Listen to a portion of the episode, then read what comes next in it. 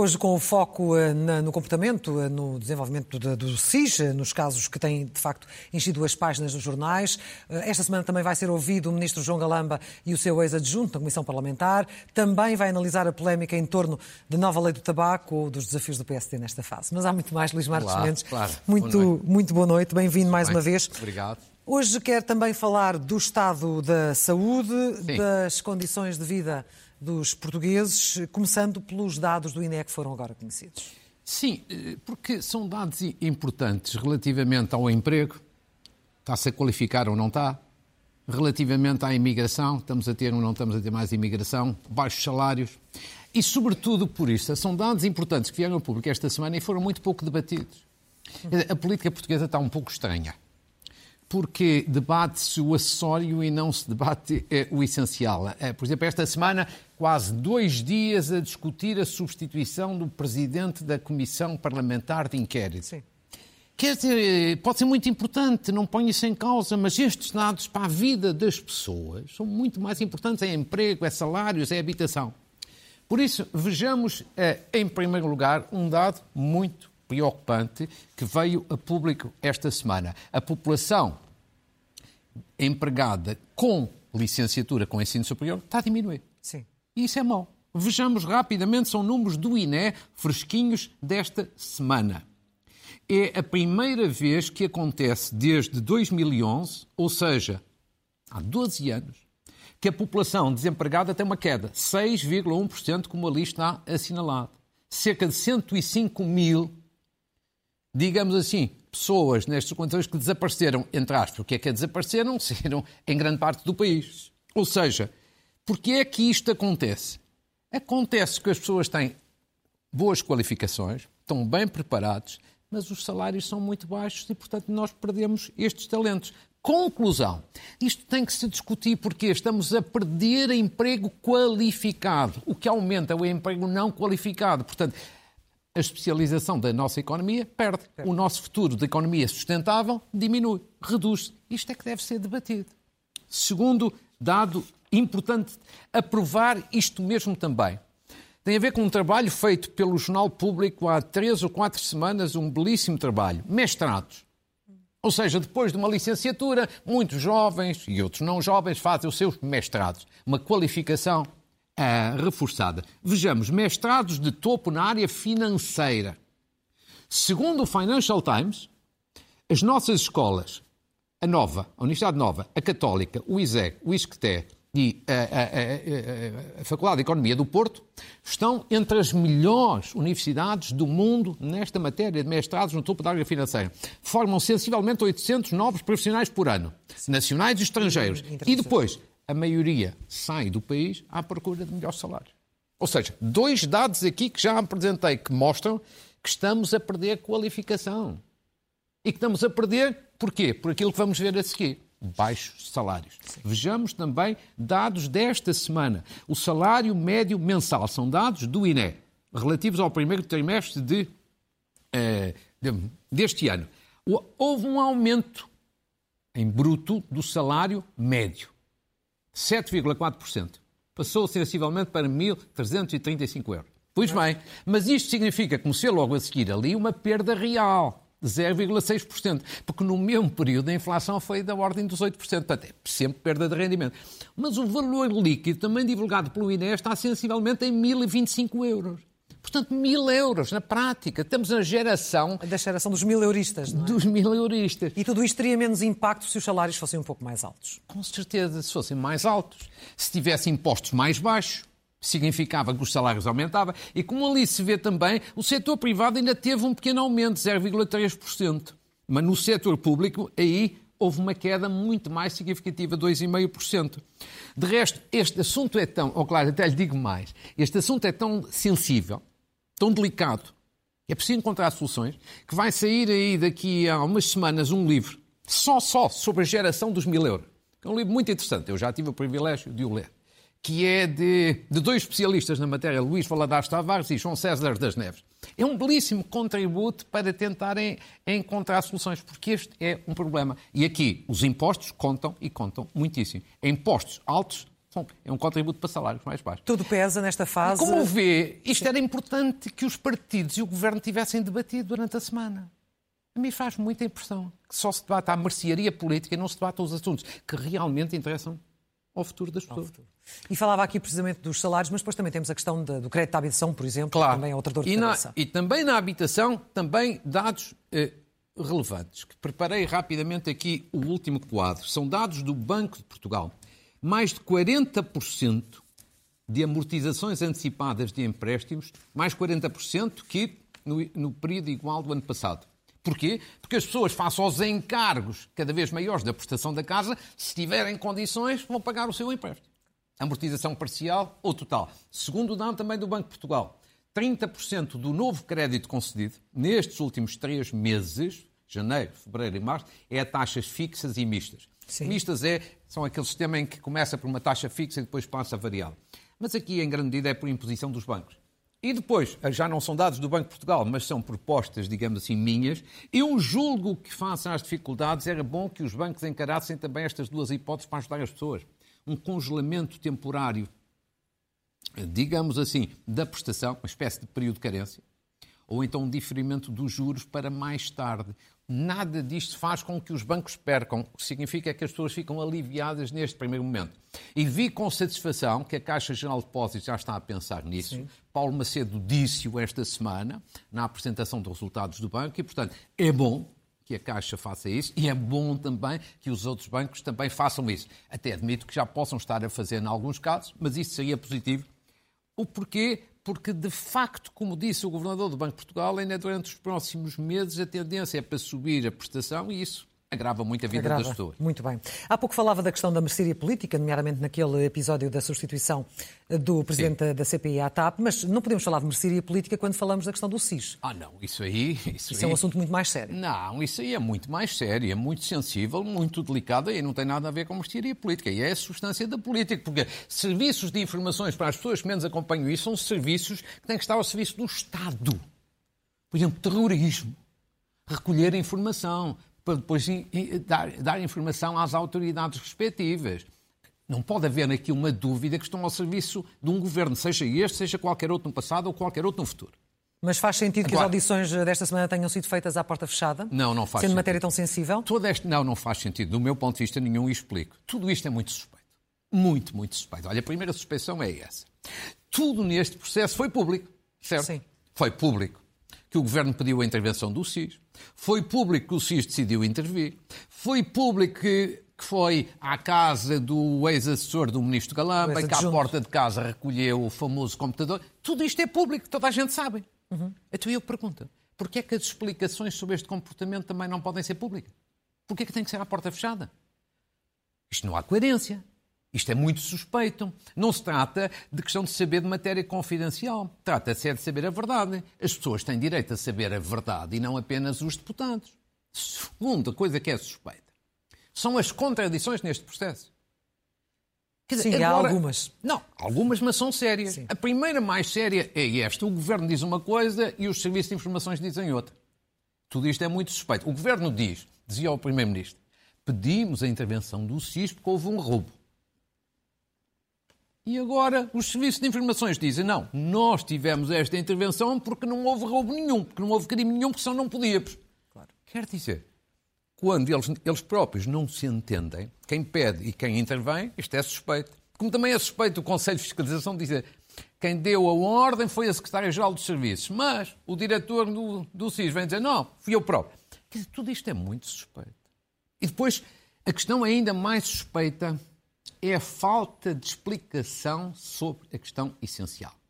Dois advogados ilustres, que eu já ouvi até noutros canal, ah, ah, o Saragossa da Mata e o Rogério Alves, disseram com uma clareza olímpica isto. E bem, que era, se eles dizem foi tudo legal, digam-nos, por favor, qual foi o artigo da lei que fundamentou esta intervenção? Qual é a linha que justifica esta intervenção? Digam, tão simples quanto isso. No momento em que não dizem, até ao momento não disseram, Nada. tudo isto legitima mais esta suspeição. É suspeito. Porque quando você não tem nada a esconder, explica. E depois, a verdadeira razão, e eu acho que é preciso dizer, E eu tenho a sensação que a verdadeira razão de tudo isto é o seguinte. Quer dizer, o ministro Galamba ou o seu chefe de gabinete pediram a intervenção porque é aquela lógica de alguns ministros, que há em todos os partidos, mas na verdade que se diga, não é só no PS, que chegam ao poder e abusam um pouco do poder. E acho que isto é um caso de abuso de poder. Mas depois, da parte dos serviços, eu acho que há aquela vontade que é muito habitual em Portugal. Os serviços públicos em Portugal adoram agradar aos governos. Não é este governo, é este e aos outros. Adoram agradar aos governos. Isso é mau. Mas num caso como os serviços secretos, como os serviços de informações, não é mau. Um desastre. São serviços do Estado. Não são serviços dos governos. E que têm a obrigação de conhecer as suas limitações em termos de atuação. Exatamente. E é por tudo isto que eu lhe digo. Eu acho muito estranho, chegado aqui, que a Secretária-Geral dos Serviços de Informações, porque é a principal responsável pelo serviço, ainda não tenha colocado o seu lugar à disposição. Graça Mira Gomes. Sim. É embaixador. Não Sim. tem nada contra a sua competência, mas do ponto de vista da responsabilidade. Porquê? Porque está aqui, instalou-se uma suspeita relativamente ao comportamento que aconteceu. Mas depois colocam-se mais suspeitas relativamente ao futuro. E será que este padrão se vai manter no futuro? Fica aqui uma dúvida. Um serviço que devia ser existir sem mácula, sem suspeição, um serviço insuspeito, está neste momento coberto aqui com uma suspeição. Só ela?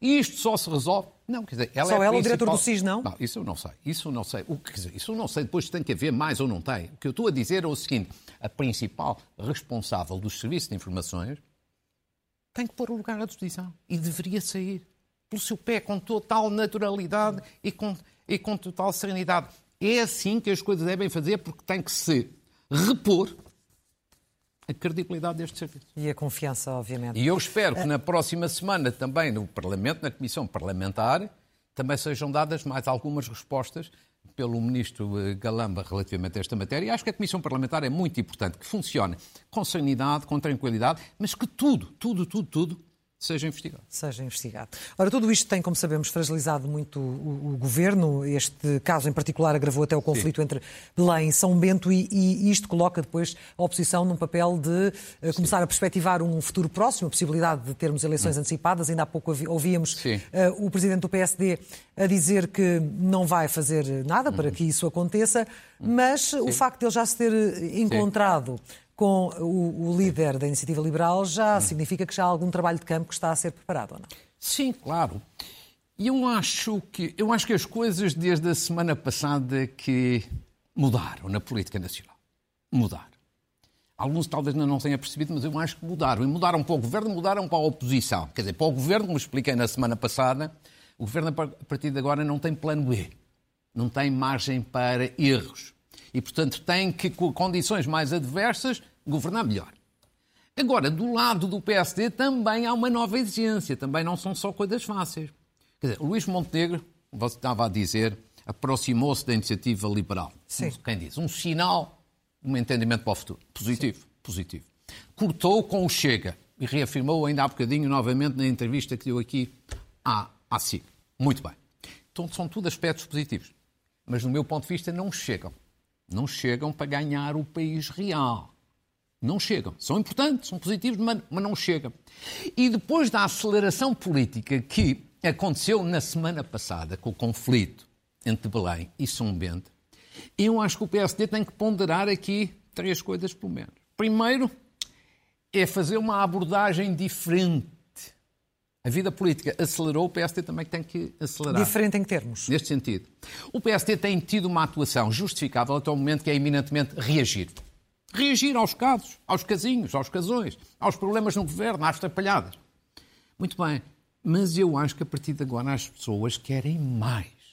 Não querem apenas o PSD a reagir, quer o PSD a agir, a ter a sua própria agenda, a ter as suas causas, a ter os seus temas a ver o país também discutir as suas ideias. Ou seja, tem que mudar de estatuto. Não pode ser apenas uma oposição, tem de ser a construção de uma alternativa. Se a vida política no país acelerou, o PSD também tem que acelerar. Segundo, eu acho que é importante falar dos temas políticos, como vi Luís Montenegro agora na entrevista falar. Moção de censura que não quer apresentar, dissolução do Parlamento.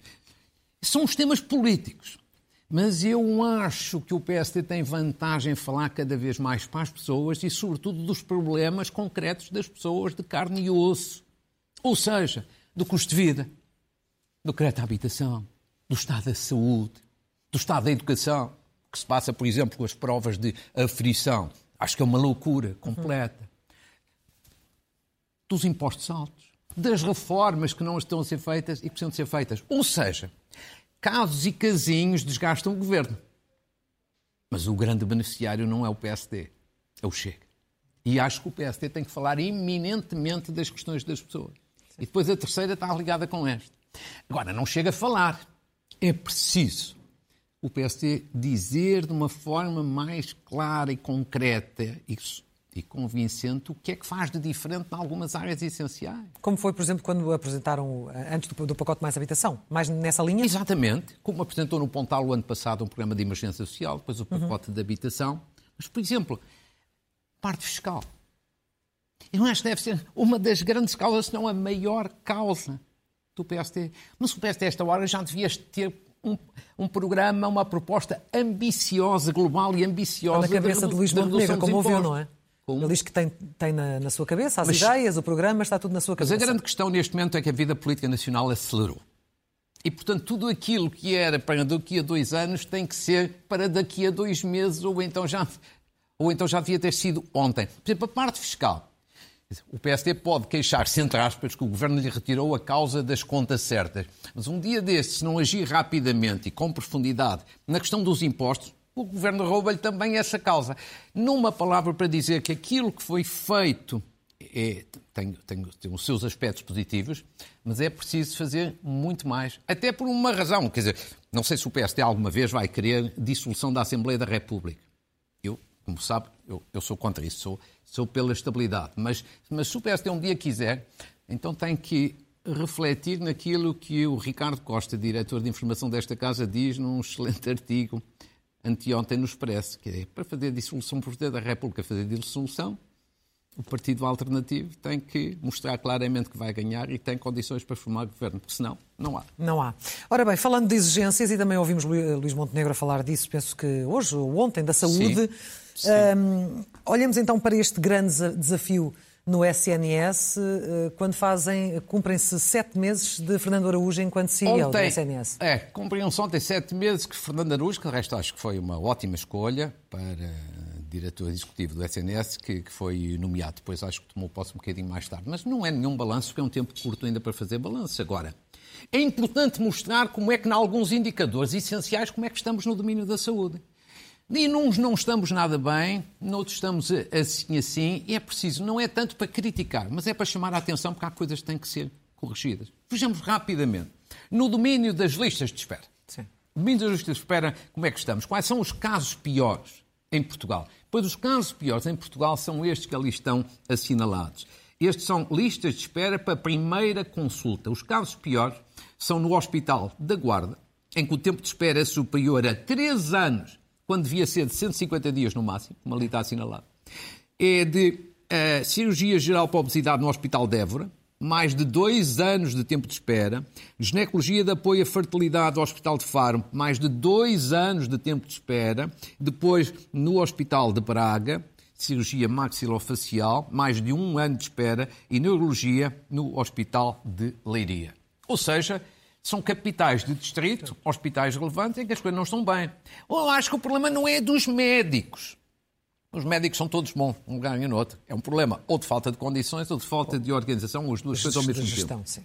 Listas de espera para cirurgia, que ainda é, é ainda mais delicado. Agora veja bem, quais são os casos piores? Ortopedia no Hospital Dona Estefânia, quase dois anos de espera. Urologia no Hospital de Viseu, quase dois anos de espera. Estomatologia no Hospital de Braga, mais de um ano de espera. Cirurgia de obesidade no Hospital de Setúbal, também mais de um ano. E depois cirurgia reconstrutiva, tem a ver com os acidentes e tudo isso, não é uma questão eh, de pormenor, no Hospital de Lamego, também mais do que um ano. Quando o tempo máximo aqui é de seis meses, 180 dias. Portanto, estes são casos sérios e são, todos os hospitais são importantes, mas estes são relevantes. Agora, vamos ver, por exemplo, os dois grandes hospitais no país. Como é que estamos? O Santa Maria e no São João.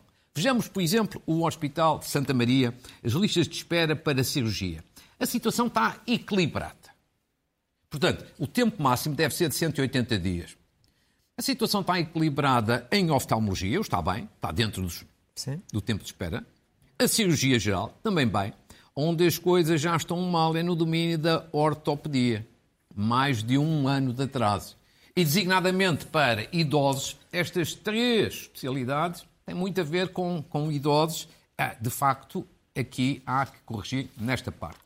Um bom exemplo também que é o Hospital de São João, no Porto. De onde veio o Fernando Araújo, precisamente. Exatamente. É um excelente exemplo. Portanto, se as coisas correm bem aqui, nós também podemos esperar e ambicionar que corram bem nos outros lugares. Veja bem. Oftalmologia, ortopedia, cirurgia geral, estão todos dentro dos prazos normais. Abaixo dos 180 dias dos prazos normais. Por isso é que se costuma dizer que o Norte está melhor que o Sul em Sim. matéria de, de saúde, o que mostra bem que os médicos têm a mesma competência. Os médicos, quando falo dos médicos, falo dos médicos e os demais profissionais de saúde, não quero discriminar nenhum acho que são todos competentes, de um lado e no outro, no norte e no sul. Acha que há um problema qualquer de organização, ou falta dela, de gestão, ou de falta dela. Foi, foi precisamente por causa disso que. Mas quis trazer que, que o caso do, do Hospital São João para mostrar se corre bem, nós podemos ambicionar é que os outros também corram.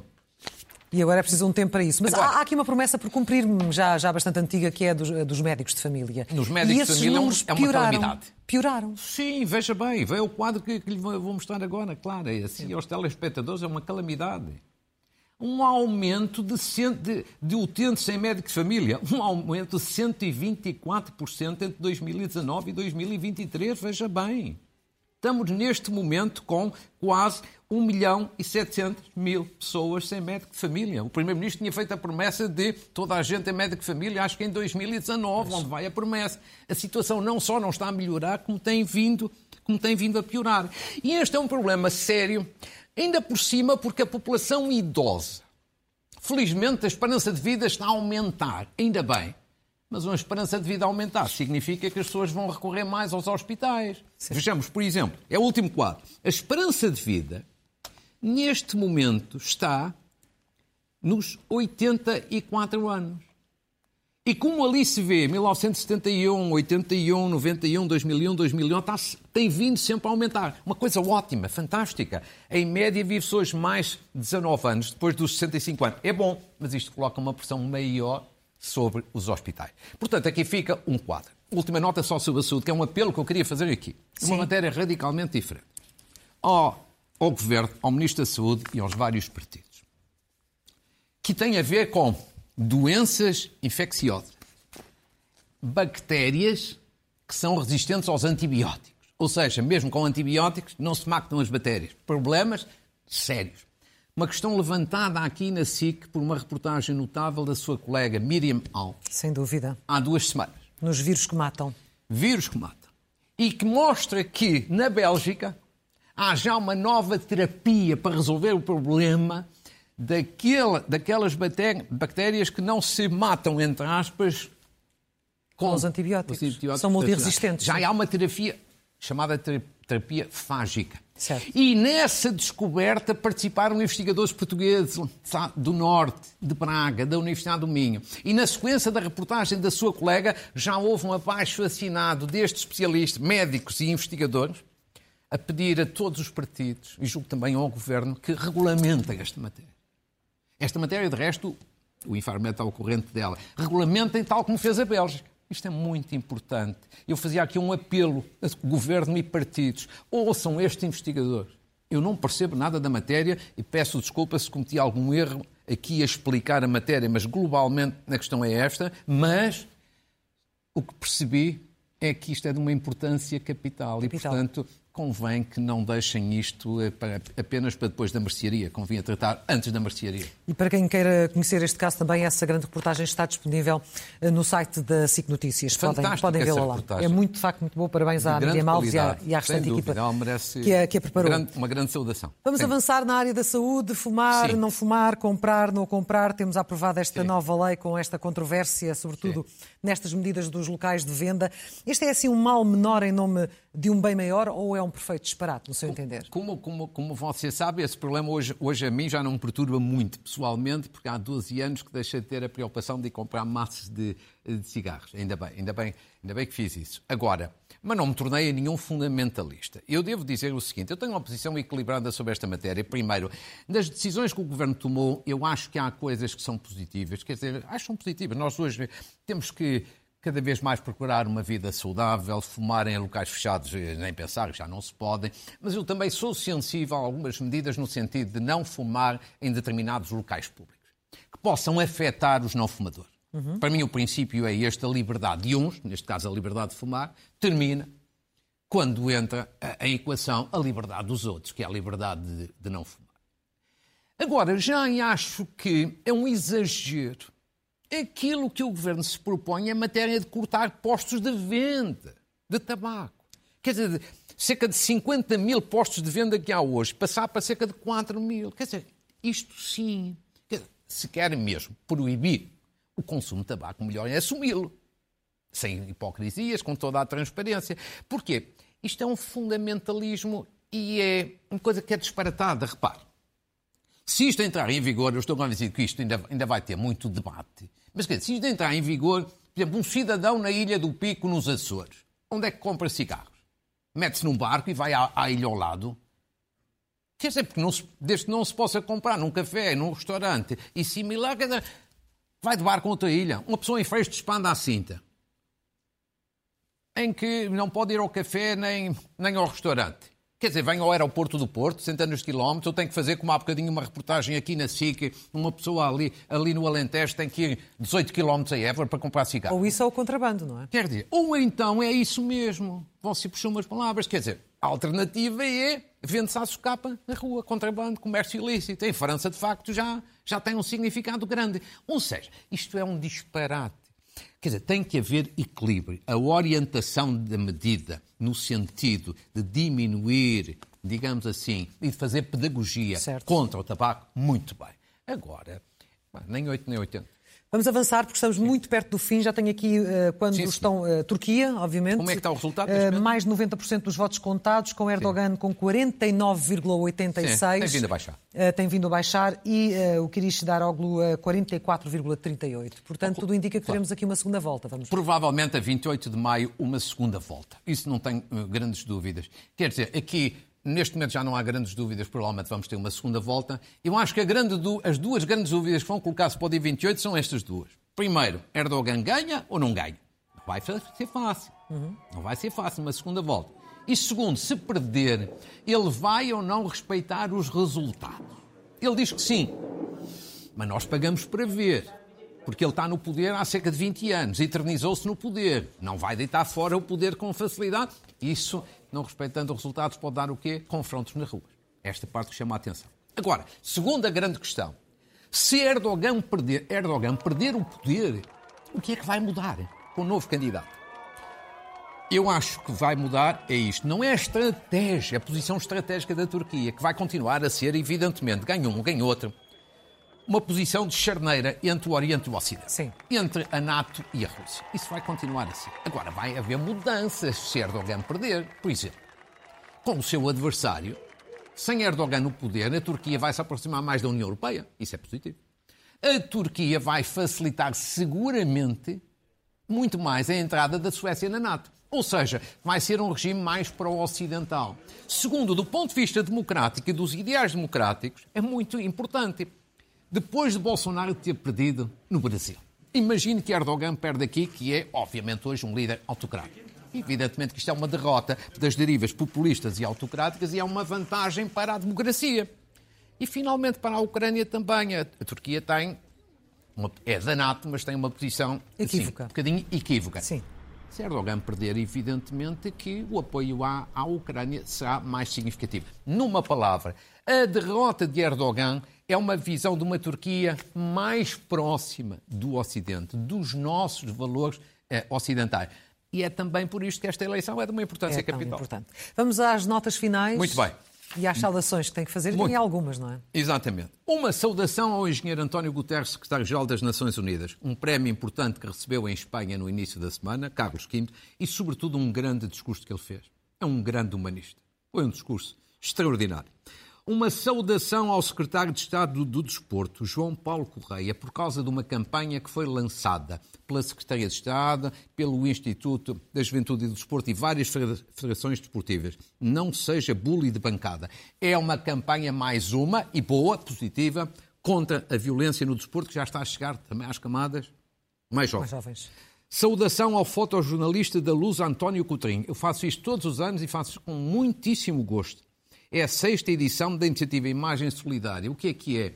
O António Coutrinho lança isto para que fotógrafos e fotojornalistas façam a doação de uma fotografia.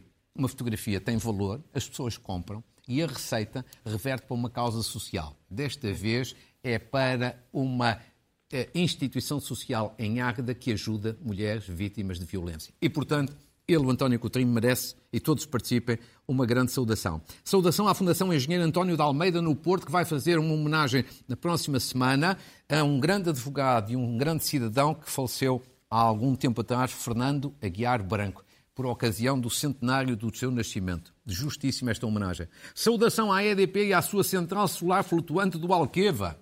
Sim. Candidata a um prémio europeu de energia sustentável no meio de, de, vários candidatos estrangeiros. E agora, no domingo do ensino, uma saudação ao núcleo dos antigos estudantes do Liceu Passos Manuel. Vão fazer uma homenagem, que eu pessoalmente acho justa, a um colega meu no Conselho de Estado, ao professor António Damasio, que é um grande cientista que vive nos Estados Unidos. E também uma saudação às Olimpíadas da Criatividade e Inovação, na Escola Camilo Castelo Branco daqui a uma semana. Parabéns ao professor Carlos Pereira, que é outra ótima ideia. Mesmo a concluir, estamos com pouco tempo, poucos estamos, livros. Estamos, eh, já, já Dois livros já então terminou. só. Já terminou? Já terminou, já terminou. Um livro sobre rápido. a Europa. Esta semana foi o Dia da Europa. Europa, onde chegamos, para onde vamos. Uma edição de uma associação presidida pelo Euro, ex-eurodeputado Carlos Coelho, mas que vai voltar a ser, que é Nossa Europa. E depois um livro todo no feminino de Helena Ferro de Gouveia, Mulheres na Guerra, e também com um prefácio de uma outra mulher, Ana Gomes, e aqui nossa ilustríssima colega eh, comentadora. É um livro interessantíssimo, todo ele no feminino. A autora, a prefaciadora e o tema Mulheres na Guerra. Uma perspectiva muito, muito interessante claro. diferente. Muito obrigada. Bom, foi um gosto. E até ao próximo domingo. Até ao próximo domingo, cá estaremos. Até lá. Sim, senhor.